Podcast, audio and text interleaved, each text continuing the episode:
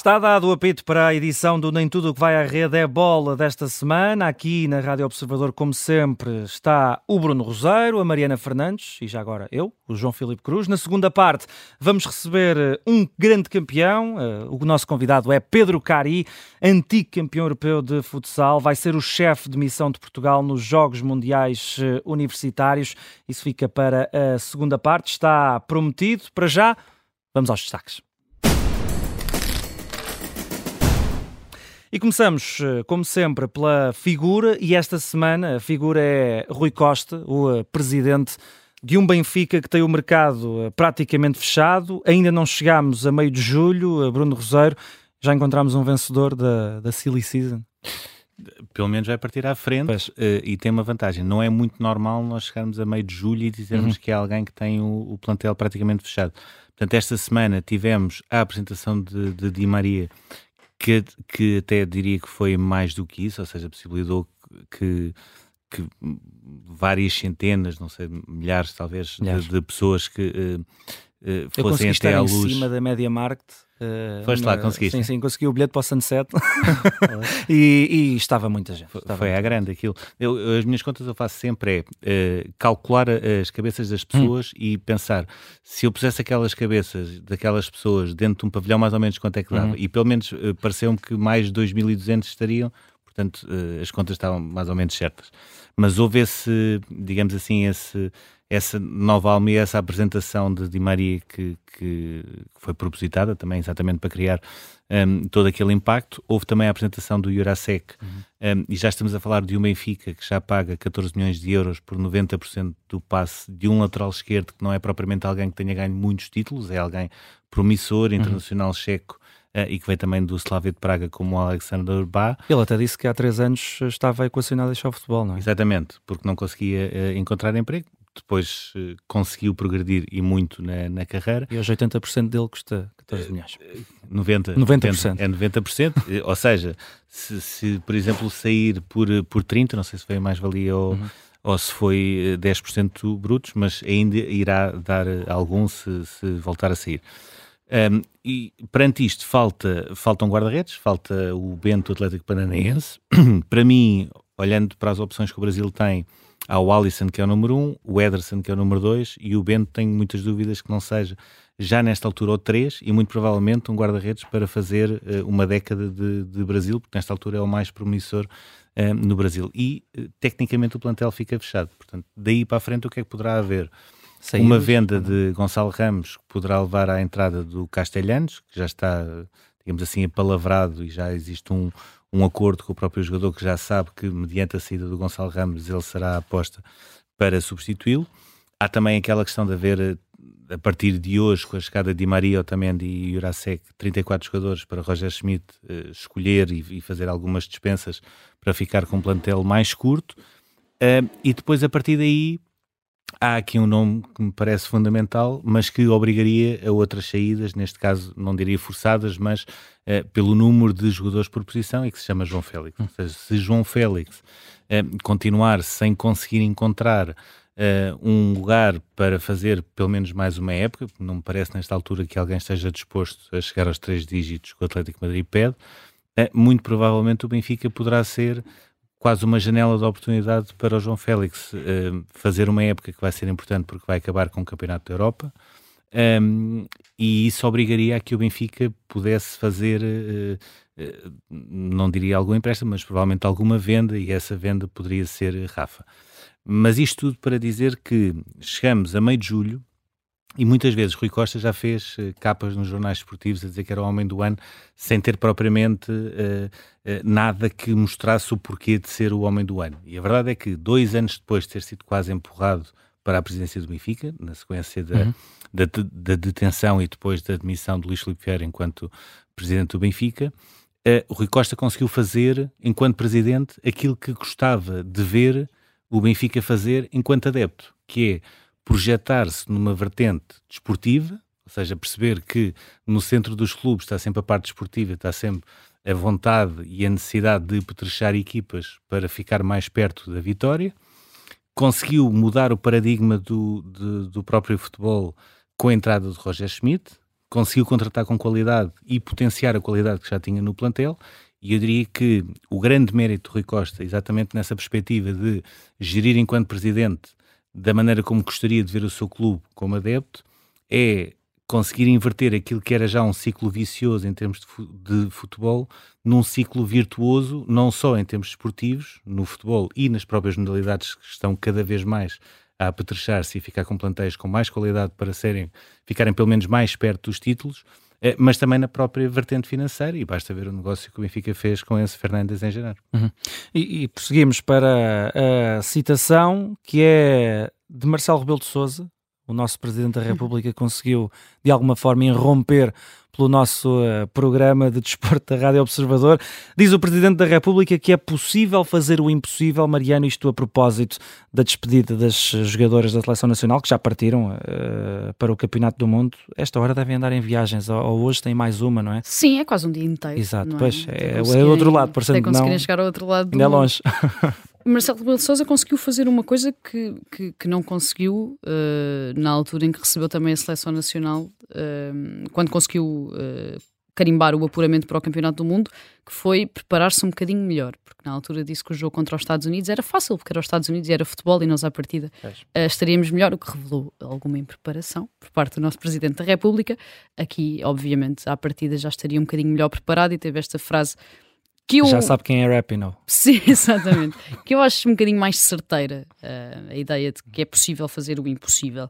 Falta pouco mais de uma semana para a estreia de Portugal no Mundial Feminino e a verdade que nesta altura uh, dificilmente poderia existir um contexto mais favorável, favorável em termos de antecâmara, ou seja, desde que as jogadoras se juntaram para começar a preparar este campeonato do mundo. Isto porque nos dois últimos jogos de preparação, a Seleção Nacional empatou com a Inglaterra, portanto a atual campeã da Europa, uma das melhores equipas uh, do mundo, e venceu a Ucrânia num dia de inspiração de Jéssica Silva e perante um estádio do Bessa uh, com mais de 20 mil pessoas a quebrarem o recorde de assistência de um jogo da seleção feminina. Se me permites adicionar, tiveste no, no Alive uh, um cantor reconhecido a usar Sam a nossa Smith, camisola. A usar a Portanto, camisola, exatamente. Até aí está favorável. Sim, o, o contexto, ou seja, a percepção pública uhum. e a ideia é, de um país inteiro a olhar para este campeonato do mundo é, é muito positiva o que é que eu acho que, que, pode acontecer? Que é uma altura em que temos de perceber que estar entre as 32 seleções que vão ao Mundial já é uma vitória uhum, impressionante uhum, para esta seleção uh, e pode ser, e é uma pedra brasileira para tudo o que poderá uh, aparecer no futuro. Isto porquê?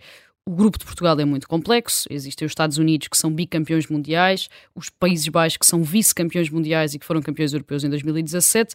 Mas a verdade é que depois, se olharmos e pensarmos também nesta frase de Marcelo Rebelo de Sousa de que é possível uh, fazer o impossível, Portugal deu muita luta aos Países Baixos no último europeu, portanto esteve muito perto uh, de empatar e é possível acreditar nesse empate, partindo do princípio que existe uma derrota com os Estados Unidos e uma vitória com o Vietnã, e, ou seja, as coisas podem uhum. chegar à última jornada uh, muito baralhadas e ainda a depender de uma vitória aqui ou de um pontinho ali ou de um gol acolá para Portugal poder sonhar com esse apuramento. Claro que é muito complicado e eu acho que precisa mesmo de existir esta ideia de que só estar lá uh, já é uma vitória impressionante por parte deste, deste grupo de, de Francisco Neto, uh, mas claro que acreditamos sempre de que este impossível pode mesmo ser uh, possível. E não há diferenças entre género até aí, a calculadora está sempre presente. Sempre, é, sempre. Portugal. Seja como for, este é um momento de exceção para promover o futebol feminino português e a jogadora portuguesa, eu acho que algumas atletas têm aqui uma das melhores oportunidades uhum. para se mostrarem ao mundo, claro que aqui que é o exemplo paradigmático disso mesmo, pela juventude pela qualidade que já demonstrou, mas também a André Jacinto, que está na Real Sociedade, que é muito nova e que falhou o último europeu por lesão, portanto tem aqui a sua primeira oportunidade para se mostrar uh, em alto nível. A Catarina Amado, que está no Benfica, eu acho que é uma das próximas grandes revelações uh, em termos nacionais, e até a Tatiana Pinto, que cumpriu uh, uma temporada muito positiva no Levante, que tem sido associada ao PSG e que pode, muito provavelmente, no final deste Mundial, tornar-se a jogadora portuguesa mais cotada a nível europeu. Este Campeonato do Mundo, em termos gerais, é um Campeonato do Mundo de fim de ciclo para os Estados Unidos, com, muito fina, com muitos finais de carreira, incluindo a Megan Rapinoe, exatamente, como tu dizias. A ideia também de que os Estados Unidos continuam a ser os grandes favoritos uh, à vitória, até porque são bicampeões mundiais, com o condão também de vermos duas jogadoras que eh, ainda não estiveram em grandes competições por motivos diferentes. A Pernil Harder, porque a Dinamarca ainda não tinha conseguido chegar ao Mundial. A Ada Egerberg, porque andou chateada com a seleção da Noruega durante muito tempo e que vão estar as duas lá também. Inglaterra e Países Baixos têm condições para chegar longe. Espanha tem muito talento, mas tem uma equipa muito uh, restrita, digamos assim, pelas ausências, porque muitas jogadoras estão contra uh, o atual selecionador, o Jorge Vilda. Uh, Brasil e Alemanha têm sempre hipóteses, portanto, eu acho que é um campeonato do mundo muito em aberto, se calhar dos mais em aberto uh, dos últimos anos e uh, tem essa particularidade de Portugal jogar a horas em que ainda é possível ver, 8, 8 e meia da manhã. Acho que ainda dá para dar um olhinho. Meu avô já tem o despertador eh, programado, só falar a sério. E para os Estados Unidos e Vietnã, às duas. Ah, esse coitado, não, não, esse não, já não, vai exigir. Ah, Eu, em relação a tudo aquilo que a Mariana disse, só acrescentar uma coisa que é, é bom que se perceba, isto uh, faz-me lembrar um bocadinho os Jogos Olímpicos, que é, uh, nesta altura está tudo atrás da seleção feminina, e bem, uhum. patrocinadores, apoio, adeptos, etc. Só que depois isto, uh, eu temo que se torne um bocadinho tipo Jogos Olímpicos, ou seja, acabam os Jogos Olímpicos e depois já se vão lembrar delas daqui a um ano, quando você, ou, ou, três anos depois, quando for, um, ehm, quando for outra vez, ou, neste caso o futebol feminino é o europeu e o mundial, os Jogos Olímpicos é quatro anos depois, ou seja, era bom perceber-se que para se estar lá mais vezes é preciso é o apoio estar uhum. sempre e não Constante. apenas quando se consegue ir à fase final. E vamos ver como corre também o, o pós-mundial, mas antes ainda temos o mundial e a ver se o impossível se torna possível, como diz eh, Marcelo Rebelo de Sousa. Vamos ao número 20 mais 4, na verdade são dois que é o valor que o Sporting vai pagar para conseguir ter mais um avançado. Victor Jóqueres, Jóqueres. sueco de Jóqueres. 25 anos muito do forte, Coventry. Depois de ter confirmado também a segunda maior venda, o lugar para o PSG, o Bruno Rosário é que mencionou a dizer o nome do é, avançado é. sueco. Anda toda a gente cinco confusa. Semanas, cinco semanas a falar do mesmo, pois. já agora fala, ao menos que se fale bem. Um, sim, isto agora eh, pronto, já está uh, feito. Ele chega uh, esta terça-feira. Em princípio, só será apresentado uh, na quarta. Se calhar, muito provavelmente, o José Ángel Carmona, que será o, lateral ala que vai substituir Bellerin, olhando para o último plantel, até poderá ser apresentado antes, porque esse chegou antes e já fez exames médicos e passou e já está tudo feito. Um, em relação a Jóqueres, vai ser, vai ser um risco, é bom que se perceba isso, uh, ou seja, é a maior contratação de sempre do Sporting uh, e um jogador que Ruben Amorim queria, uh, e isto tem muito a ver também com a ida de Fran Navarro para o Futebol Clube do Porto, que era alguém que Ruben Amorim entendia que, perante as suas características, sendo um bom jogador, poderia não encaixar naquilo que, na ideia de jogo que ele tem, ao contrário do que acontece com o Jóqueres. Acho que o Sporting comece, comete um erro crasso, que é de- durante cinco semanas o Coventry percebeu que por mais que esticasse a corda, o Sporting dizia que não, mas depois ia sempre subindo mais um bocadinho e daí ter chegado a este valor, que era o valor inicial que o Coventry Uhum. eh, pe- pedia pelo seu, pelo seu avançado. Um, a partir daqui, eh, olhamos para um Sporting e para um plantel eh, onde falta ainda um médio para substituir eh, o Garte. Entretanto, o Garte já saiu com essa particularidade de se ter tornado a terceira maior compra com aquele, aqueles 10% do passe que foram comprados ao Famalicão antes de ser vendido, mas também a segunda maior venda, porque exatamente por esses 10% fica com 80 e recebe 48 milhões dos 60 que o Paris Saint-Germain eh, paga. Portanto, falta um médio, falta um ala mais para a esquerda que Ruben Amorim eh, pretende. Agora, eh, continua a, a parecer-me, e já estamos a 11 de julho, portanto estamos a um mês do início do campeonato, um, que o Sporting está a cair em alguns erros, já caiu no último ano, ou seja, que teve a ver com a parte do planeamento. E faz-me alguma confusão alguém ou um clube que, que explica que já está a preparar a nova época desde fevereiro, março, até porque a última não correu bem e, portanto, convinha melhorar em relação àquilo que se tinha passado na última época. Chegar a esta altura de 11 de julho, estar a fechar os dois primeiros reforços, não saber ainda como é que será também a situação central, porque o Santos Just eh, voltou e quando toda a gente achava que ia voltar muito bem, já voltou lesionado e é preciso perceber até que ponto é que este ram-ram vai continuar ou fisicamente ele consegue eh, Estabilizar. estabilizar.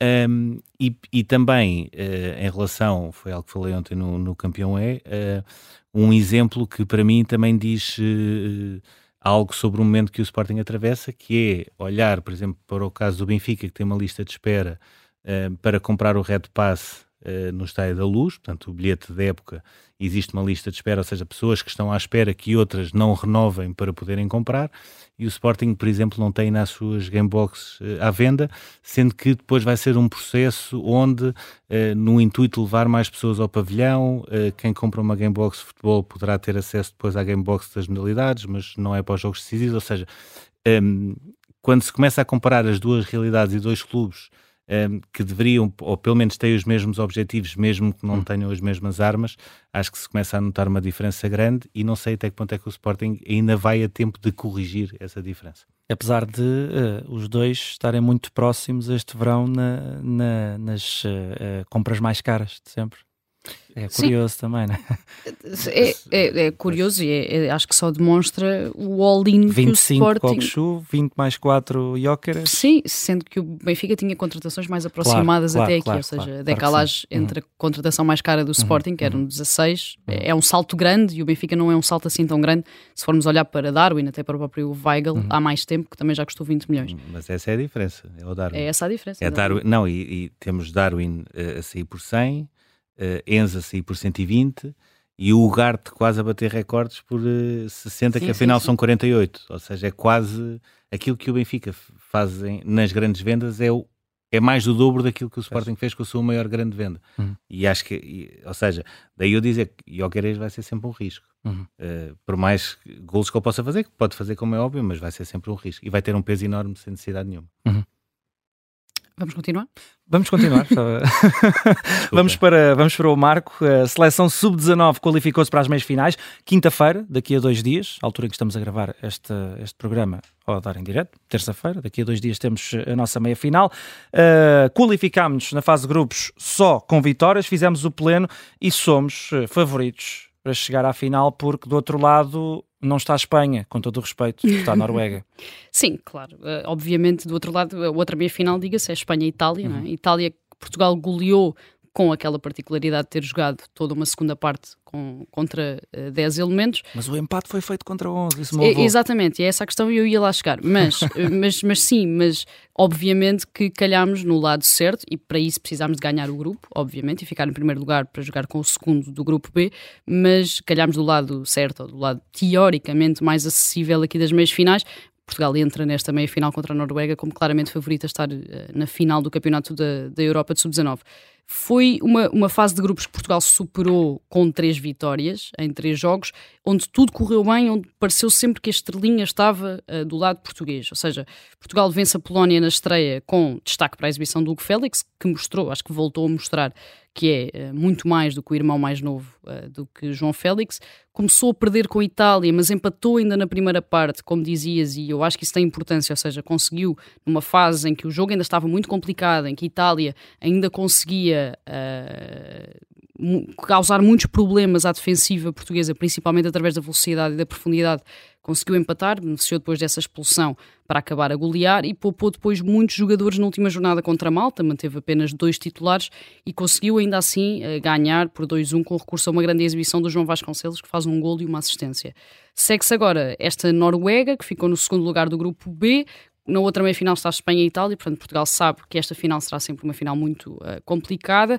Esta é uma geração claramente talentosa, com líderes identificados, como o Gabriel Braz, o Diogo Priosto, o Hugo Félix, muito potencial em jogadores como o Rodrigo Ribeiro, o Carlos Borges e o Gustavo Sá, e orientada, parece-me, com muito rigor e muitas certezas pelo Joaquim Milheiro, que continua a trilhar caminho depois de ter treinado sub-15, sub-16, sub-17, sub-18 e de estar agora ao leme do sub-19. E depois da nossa pequena desilusão com o sub-21, vem o sub-19 para nos alegrar. Sim, podem aqui um bocadinho salvar a honra uh, daquilo que o sub-21 acabaram por não conseguir fazer. Uma Sim. entrada para o nosso Mundial Possível dos Impossíveis do feminino. Nós temos sempre um túnel todas as semanas. Uh, esta semana estamos com um tempo muito reduzido, mas o nosso, no nosso túnel íamos abordar a questão, uh, as declarações de Vilas Boas que provocaram muita agitação no Estádio Dragão, mas vamos de certeza abordar esse tema durante durante toda esta uh, semana. Para já, fazemos uma curta pausa, não saia daí. Daqui a bocado temos connosco Pedro Cari. Rimou.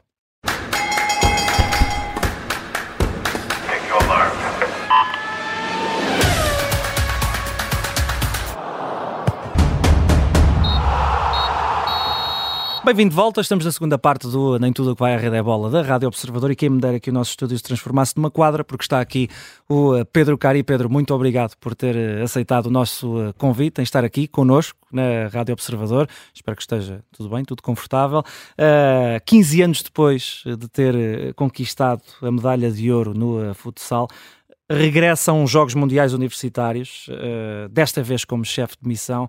Uh, era algo que estava à espera? Que significado é que tem?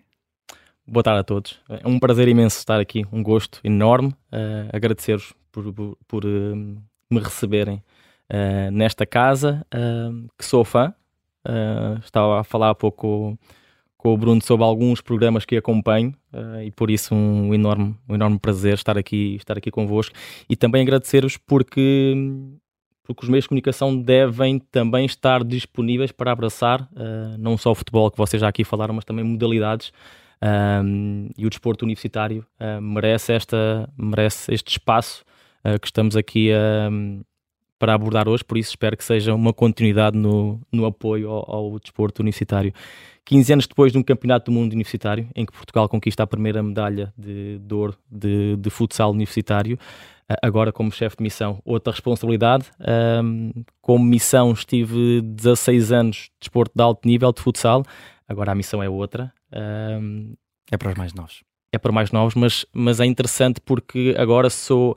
É, é, uma, é uma forma de, de dar ao desporto aquilo que o desporto me deu e nada melhor do que acompanhar um, atletas uh, de altíssimo, de altíssimo com, com altas performances desportivas e que ainda assim conseguem manter o seu estilo de do que concerne ao, à, à, à, sua universidade, aos seus estudos. E é importante referirmos isso, que são, são atletas de excelência, mas acima de tudo que conseguem conciliar os estudos uhum. com, o, com o desporto de, alta, de alto rendimento.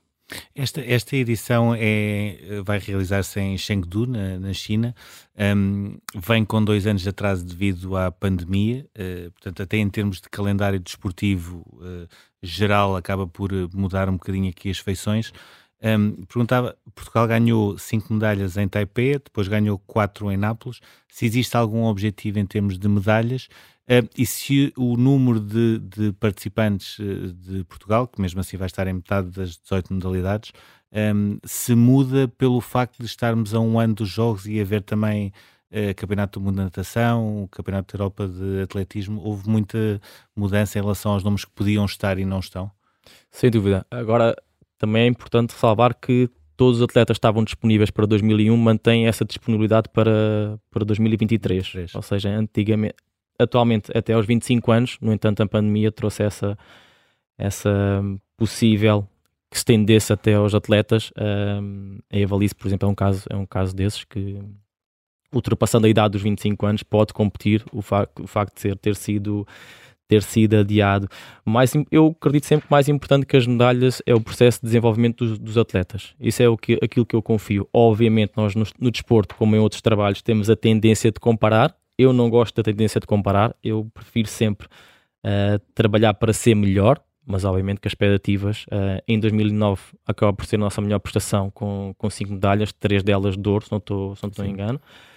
Um, e por isso, obviamente, queremos melhorar mas eu prefiro melhorar a, a nível do processo de evolução do, dos atletas e que depois as medalhas sejam, sejam o resultado uh, de um processo bem, bem feito.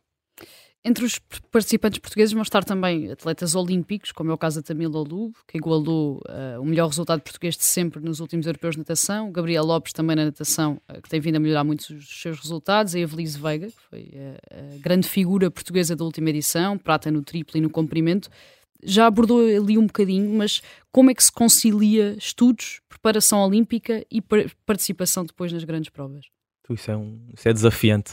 Eu acredito que, que estes atletas, estes estudantes atletas são diferenciados, porque eles um, desenvolvem altíssimas competências enquanto estudam, enquanto treinam, enquanto estão nas, nas, vari, nas variadas competições, um, e é importante.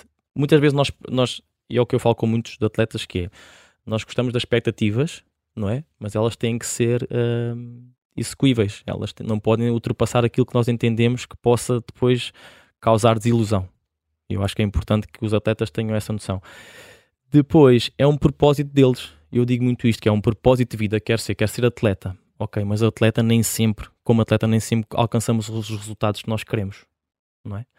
Mas a vida de atleta ensina-nos muito mais do que apenas o resultado. Ensina-nos valores, ensina tem-nos uh, hábitos de vida saudáveis que muitas vezes a nossa população carece e muito, seja ele do ponto de vista da atividade física, seja do ponto de vista da, da alimentação. E atleta, estes atletas, estudantes atletas, conseguem conciliar as duas vertentes fruto do propósito de vida deles, sabendo de antemão que ser desportista é para sempre, mas atleta de alta competição só poucos o conseguem alcançar.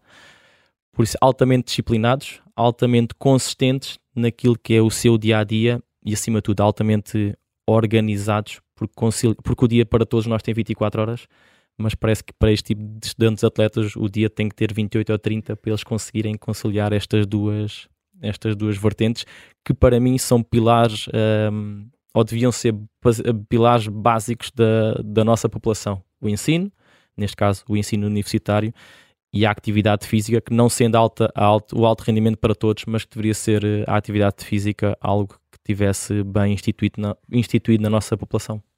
Pedro, deixa-me voltar ao início, até porque deve ser muito mais fácil, eh, muito mais fácil para os atletas que encontra uh, uh, ouvirem de quem passou pelo mesmo que eles estão a passar. E vamos recuar até 2008, uh, vamos, até, vamos até à Eslovénia perguntar que memórias é que guarda desses Jogos Mundiais Universitários, onde participou e ganhou. curiosidade, nessa altura estava ainda no Bolonense, tinha tido uma curta passagem por Espanha. André Souza, companheiro aí na, na, nos Jogos e depois, mais tarde, de clube e seleção, e Jorge Braz era então adjunto uh, do Orlando Duarte. Era, e, e, das principais memórias que eu tenho é hum, a equipa técnica da seleção nacional era a equipa técnica da seleção universitária. E para mim isso é, é fundamental. Isso traz, traz rigor e traz também ambição aos atletas que estão perante o selecionador. Um, isso eu na altura já, já era um jogador de seleção A, não com muitas, com muitas internacionalizações, já tinha algumas, 5, 6, quando fui depois chamado para o Mundial Universitário.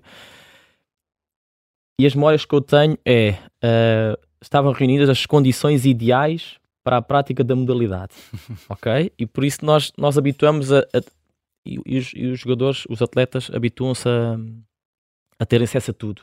É? Nós atletas vemos praticamente uma bolha, então tudo, tudo nos é facultado. No universitário isso não é assim. Hum. No universitário é como regressar ao, é assentar os pés na terra e perceber que as coisas não são assim. Na altura éramos nós tratávamos do, do, do pequeno almoço, do almoço, do jantar, tínhamos que fazer as camas. Tinha, havia uma série de atividades que hoje em dia é impensável no atleta de alta competição.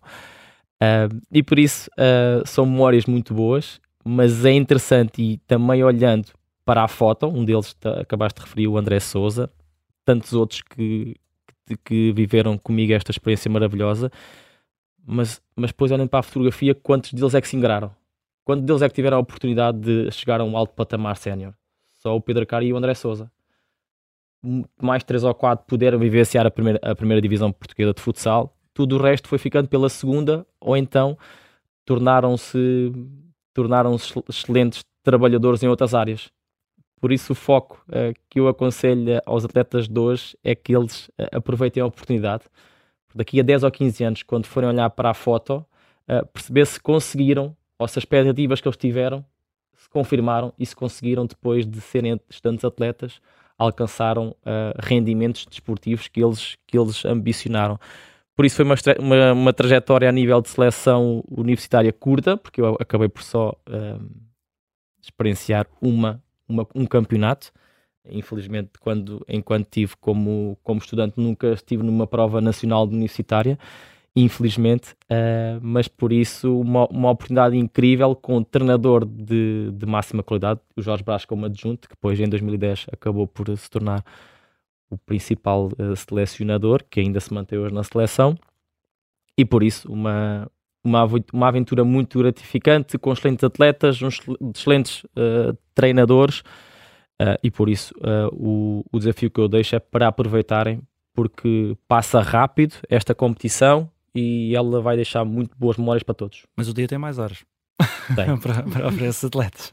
O, há, há, aqui esta particularidade de ter sido também na Eslovénia que Portugal um, quebra aquilo que na altura parecia impossível, que é ganhar um grande título em termos de futsal eh, sénior uh, principal. Um, aquilo que eu pergunto é, 10 anos depois dessa conquista, uh, o, o que é que aconteceu naquela final com Espanha para pela primeira vez Portugal sair por cima e algo que se calhar seria complicado de antever, a partir daí só começar a ver Portugal a ganhar nas finais e não a perder como tinha acontecido uh, até aí, ou seja, foi europeu, mundial, europeu e até intercontinental fizeram e Portugal já ganhou. É verdade, só de referir que em 2018, se nós compararmos uh, quem esteve na final em 2010 e depois na final em 2018, o número de jogadores que licenciados. E é uma coisa super interessante percebermos. Eh, sete.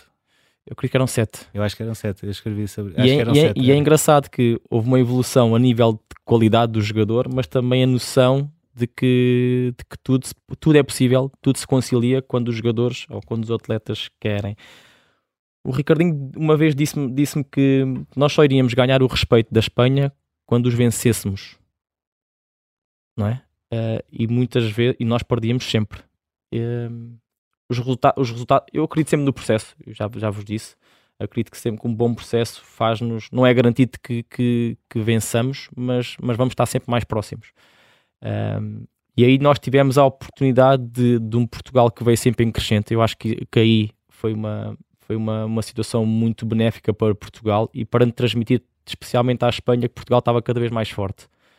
Um, e por isso o, os astros estavam alinhados. Uh, os jogadores tiveram noção do seu espaço e é importante numa equipa, seja dentro do desporto, seja no mundo do trabalho, é cada um ter a noção de qual é a sua função.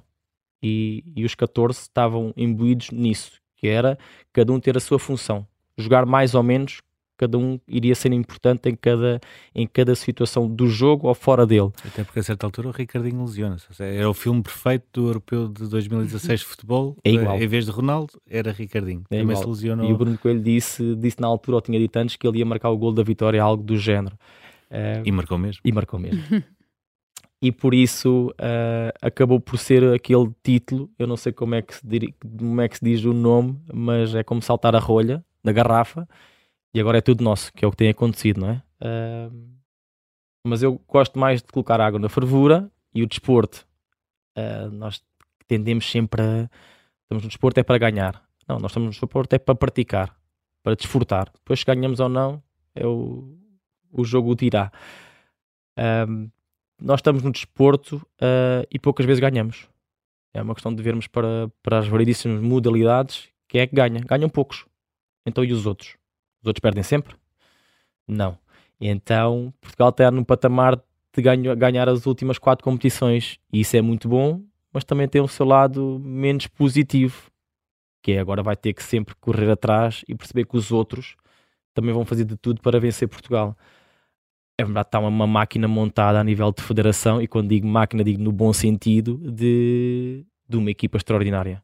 Fruto também dos clubes um, em Portugal do trabalho que têm vindo desenvolvido com o apoio da Federação Portuguesa de Futebol, que tem obrigado, entre aspas, os clubes a serem mais competentes. E isso tem, tem, tem, tem, dado, tem dado resultado e o jogador português hoje é muito mais competente que há 10 ou 15 anos atrás. No ano seguinte a essa conquista do Campeonato da Europa, conquista também pela primeira vez a Liga dos Campeões, com aquela vitória frente ao Barcelona, depois de duas finais uh, perdidas com o Inter essa importância, ou seja, a importância desse triunfo para o Sporting é comparável à importância desse triunfo com a seleção, ou seja, foi também o fim da ideia de que se chegava à final, mas perdia-se sempre e a partir dali podia começar-se a ganhar, como depois também aconteceu. Situações uh, iguais, mas diferentes. Iguais porque é isso, uh, nós depois acabamos. O Sporting depois acaba por, uh, por chegar a, a, mais três finais, vence uma delas e depois perde as outras, se não estou em erro. Mas esse título de 2019 acaba por ser um título de muita um, obsessão. Começou em 2010, quando perdemos, uh, e depois parece que tinha que, tinha que tinha que se investir mais e melhor para, para alcançarmos o tão desejado título. Ele acabou por vir nove anos depois.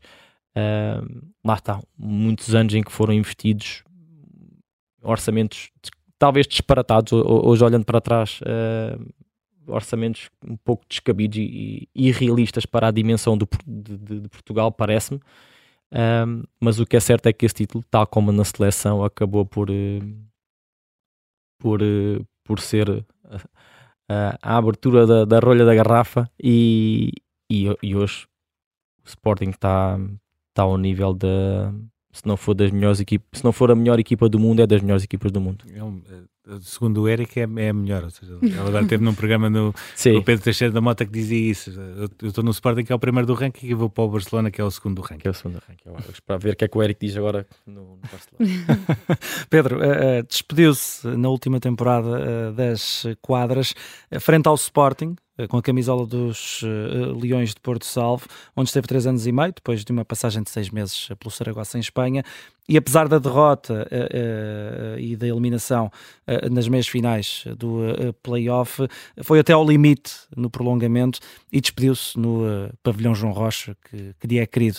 Era, era o palco, era o palco que estava destinado para a sua despedida. Incrível, sim, sem dúvida. Eu anunciei a minha, o término de carreira 22 de março, não estou em erro, e aí os cruzamentos não iam, não iam por esse lado. Entretanto, conseguimos fazer uma reta final muito positiva e aí sim consegui, consegui pouco a pouco ter a percepção se o Leões Porto Sal fizesse, uh, fizesse aquilo a que se tinha proposto, jogaria com, com o Sporting as meias finais. Dois jogos incríveis em que duas equipas completamente distintas, com patamares distintos, no, esqueçamos essa, essa competitividade entre Sporting e Benfica e os demais. O Braga conseguiu chegar lá perto este ano, mas vamos ver se é uma coisa consistente ou se é algo de, de um ano ou dois. Uh, mas foi a despedida, a despedida perfeita. Um privilegiado por ter, por ter despedido uma casa, como tu disseste muito bem, muito querida. Uh, e eu gostava, obviamente que os astros estavam todos alinhados e que aconteceu, que todos os jogadores pudessem ter a despedida que eu tive. Sei que é um pouco, sei que é irrealista, que todos não vão conseguir, como é óbvio, mas uh, acredito que, que, que, seria, que seria giro e seria meritório para todos os atletas que, que fazemos, que fazemos é o nosso propósito de vida, no entanto, são 16 anos muito intensos, mas que eu tive a hombridade e a capacidade de perceber que ele tinha um término e também é importante que nós, que nós atletas tenhamos essa noção. Nós, infelizmente, gostamos de arrastar a carreira, uh, seja por que razão for. No entanto, eu felizmente tive essa capacidade e, e longe de mim uh, ambicionar qualquer despedida. Ela tornou-se a mais simples e generosa despedida que um jogador de desporto podia ter. E no final de, de todo esse trajeto, um, o que é que mais recorda? Há alguma coisa que fizesse diferente? Seja, estamos, estamos a falar de um atleta Portanto, foi, uh, esteve no primeiro título europeu de Portugal, o primeiro título europeu uh, mundial universitário de Portugal, o primeiro título europeu também do Sporting, que quebrou esse junho há muito tempo procurava, uh, e alguém que também ganhou seis campeonatos, cinco taças, cinco supertaças, ou seja, ganhar era um bocadinho quase uh, normal. No meio de todo este trajeto, houve alguma coisa que tivesse ficado por fazer ou que faria de uma forma diferente? Fazer não, mas a nível comportamental acho que sim. Uh, e uma, uma coisa que me toca mais que os títulos é, é a forma como, como, os, como os outros jogadores e, e, agentes esportivos falam do jogador Pedro Cari ou da pessoa Pedro Cari. Isso para mim é, é, o maior título que eu, posso, que eu posso receber. Mas acima de tudo, olhando, eu sou uma pessoa muito reservada, uh, era ter, ter desfrutado um bocadinho mais, ter desfrutado do balneário, termos ter desfrutado dos convívios. Uh, só que eu sempre tive muito medo ou muito receio de, de pisar a linha. Ok? Uh, sempre fui um jogador muito, muito organizado, muito disciplinado e então sabia que pisando a linha depois o meu rendimento podia não ser aquele que eu, que eu, que eu esperava. Olhando para trás, acho que fui muito rígido uh, com o jogador Pedro e, e, acho que e não, temos, não estamos aqui a falar de, de pisar a linha de, de comportamentos desviantes, tem acima de tudo de, do Pedro ter-se dado mais. Mesmo do ponto de vista emocional, mesmo nas, nas vitórias fui muito pouco efusivo. Uh, o que é certo é que depois nas derrotas uh, era, um pesadelo. E, e, nesse, nesse aspecto acho que não fui, acho não, tenho toda a certeza que não fui, não fui justo em do ponto de vista de viver as emoções que elas deviam ter sido 100%, 100 vividas. Uh, Portugal, no geral, e o Sporting em particular, nesta altura, tem agora jogadores muito novos com 21, 22 anos, já ganharam tudo aquilo que existia para ganhar, tanto em termos de clubes como de seleções, como o Ziki e o caso do Tomás Passó.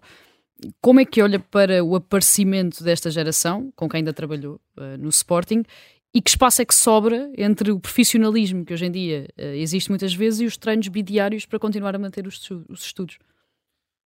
Cada vez é mais complexo a nível de formação, o Sporting teve aqui um, um, trabalho esplêndido. Estamos a falar de dois jogadores que vieram colmatar duas posições de enorme fragilidade do, do futsal em, em, Portugal, quer seja a posição de fixo, quer seja a posição de pivô.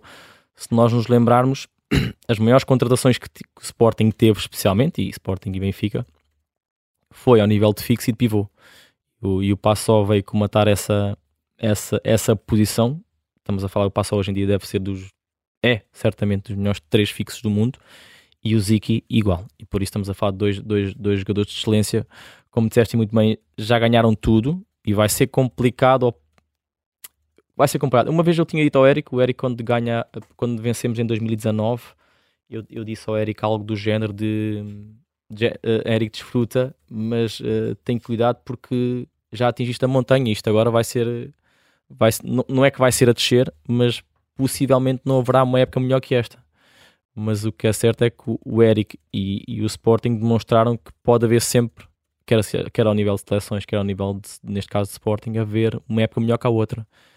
Por isso eu vou, não vou dizer que não podem, não podem fazer épocas melhores, porque podem. Uh, são muito jovens e com 21 ou 22 anos estarem, uh, chegar onde chegaram é, é muito positivo. Agora, eu lembro-me também dos atletas que tudo fizeram para que eu conseguisse alcançar os títulos que alcancei individual, in, coletivamente. E por isso eu também sinto que fiz parte do processo deles para que eles agora uh, estejam a ganhar uh, competição sim, competição sim.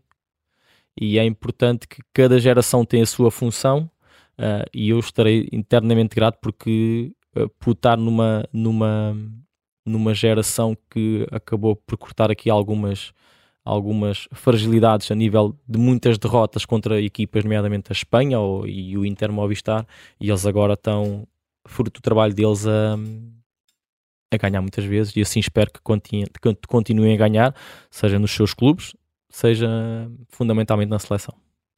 Pedro Gari, muito obrigado por ter aceitado uh, o nosso convite. Boa sorte para os uh, Jogos Mundiais Universitários e oxalá uh, seja também importante para que eles regressem com uma coisa que já conquistou em 2008, que seja responsável não dentro da, da quadra, mas fora e que, e que traga o ouro desses Jogos Mundiais. Obrigado por ter aceitado o nosso convite. Fica por aqui o nosso Nem Tudo que vai à rede é bola. Estamos de volta para a semana. Até lá, um abraço.